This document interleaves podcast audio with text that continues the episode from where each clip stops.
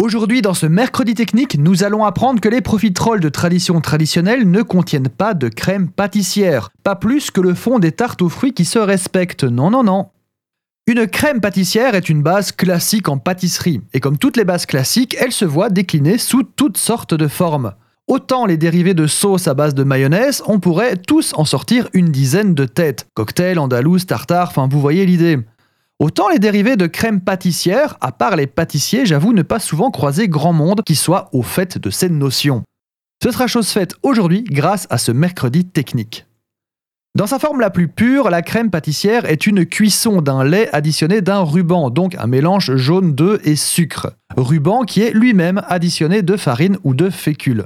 On pourrait dire en allant vite qu'il s'agit d'une crème anglaise liée à la farine. D'ailleurs, toutes deux font partie de la famille des costardes, qui est un terme que je n'ai jamais entendu en France, mais par contre partout ailleurs en francophonie. Vous remarquerez aussi que traditionnellement, la crème pâtissière n'est pas aromatisée à la vanille. Ça arrive souvent, mais ce n'est pas obligatoire. La crème pâtissière est populaire, appréciée, et on pourrait croire qu'elle farcit toutes les pâtisseries, les tartes, les éclairs en passant par les profiteroles ou les Saint-Honoré. Eh bien, que nenni le Saint-Honoré ou les choux à la crème dignes de ce nom sont confectionnés avec un Chiboost.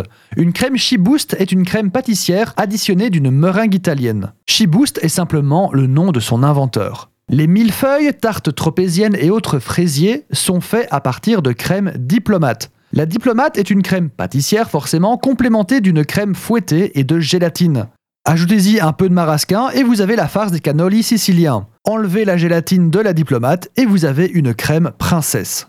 Une crème pâtissière mélangée à du beurre donne une crème mousseline excellente sur les Paris-Brest entre autres. Et enfin une dernière à laquelle on ne pense pas souvent est la crème frangipane, qui entre dans la composition de la frangipane, merci beaucoup, ou de la galette des rois que beaucoup ont dégusté il y a quelques jours. La crème frangipane est donc une crème pâtissière enrichie d'un mélange d'amandes broyées et de beurre qu'on appelle une crème d'amande. Oui, ça fait beaucoup de crème dans cet épisode et prenez ça surtout comme une info, pas comme une règle. Un éclair peut être à la crème pâtissière, même si on sait maintenant qu'il sera meilleur et plus tradit à la chiboost. On parle souvent du débat stérile entre le pain au chocolat et la chocolatine, mais qui se souvient de l'opposition déchirante entre les éclairs et les pains à la duchesse?